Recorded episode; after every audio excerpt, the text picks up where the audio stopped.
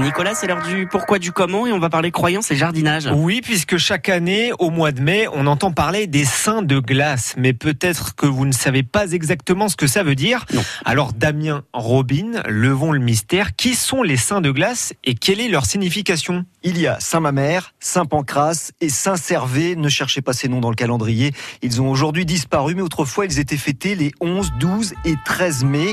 Trois jours durant lesquels, selon une croyance populaire qui date du Le risque de froid et de gelée est particulièrement important. À cette époque, les gens priaient que les trois saints protègent les cultures et les plantations.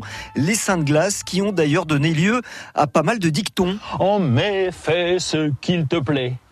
Juin, ne fais plus rien. Non, c'est pas ça. C'est plutôt Saint-Servé, Saint-Pancras, Saint-Mamère font à trois un petit hiver ou encore avant Saint-Servé, point d'été, après plus de gelée. Et ça, c'est pour le proverbe Damien. Mais aujourd'hui, est-ce que le jardinier doit encore se méfier des saints de glace? La météo, en tout cas, s'est penchée sur la question. Sur les 50 dernières années, il a gelé en moyenne une fois tous les quatre ans durant la période des saints de glace. Qu'est-ce que c'est que ce pays?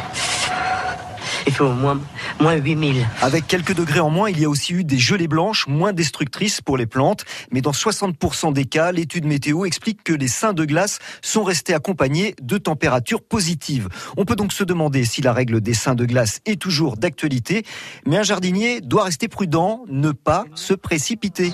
Cool, mon grand. Tu vas te coller un ulcère avec ton agressivité. T'es déjà jaune comme un coin. eh. Et un conseil, ne pas sortir trop tôt les géraniums qui craignent les toutes petites gelées et notamment les gelées du lever du jour qui peuvent encore être présentes au mois de mai et qui risquent de brûler les bourgeons. Bon, alors Damien, que peut-on faire dans son jardin avant les saints de glace? Il y a quand même des végétaux qui sont robustes, qui résistent au froid. Petit mais constant Ce qui veut dire qu'on peut planter des arbustes comme le buis ou la bruyère. Côté fleurs, allons-y pour les pensées, les primes verts et le rosier du Japon. On se calme. Et puis côté potager, en mai, on peut commencer à semer des radis ou des haricots. Et pour mettre toutes les chances de son côté, l'idéal, c'est de les recouvrir le soir avec un voile d'hivernage jusqu'à 8-9 heures le lendemain matin. En revanche, en ce qui concerne les plantes plus fragiles, comme les courgettes ou les tomates, c'est préférable d'attendre la deuxième quinzaine de mai.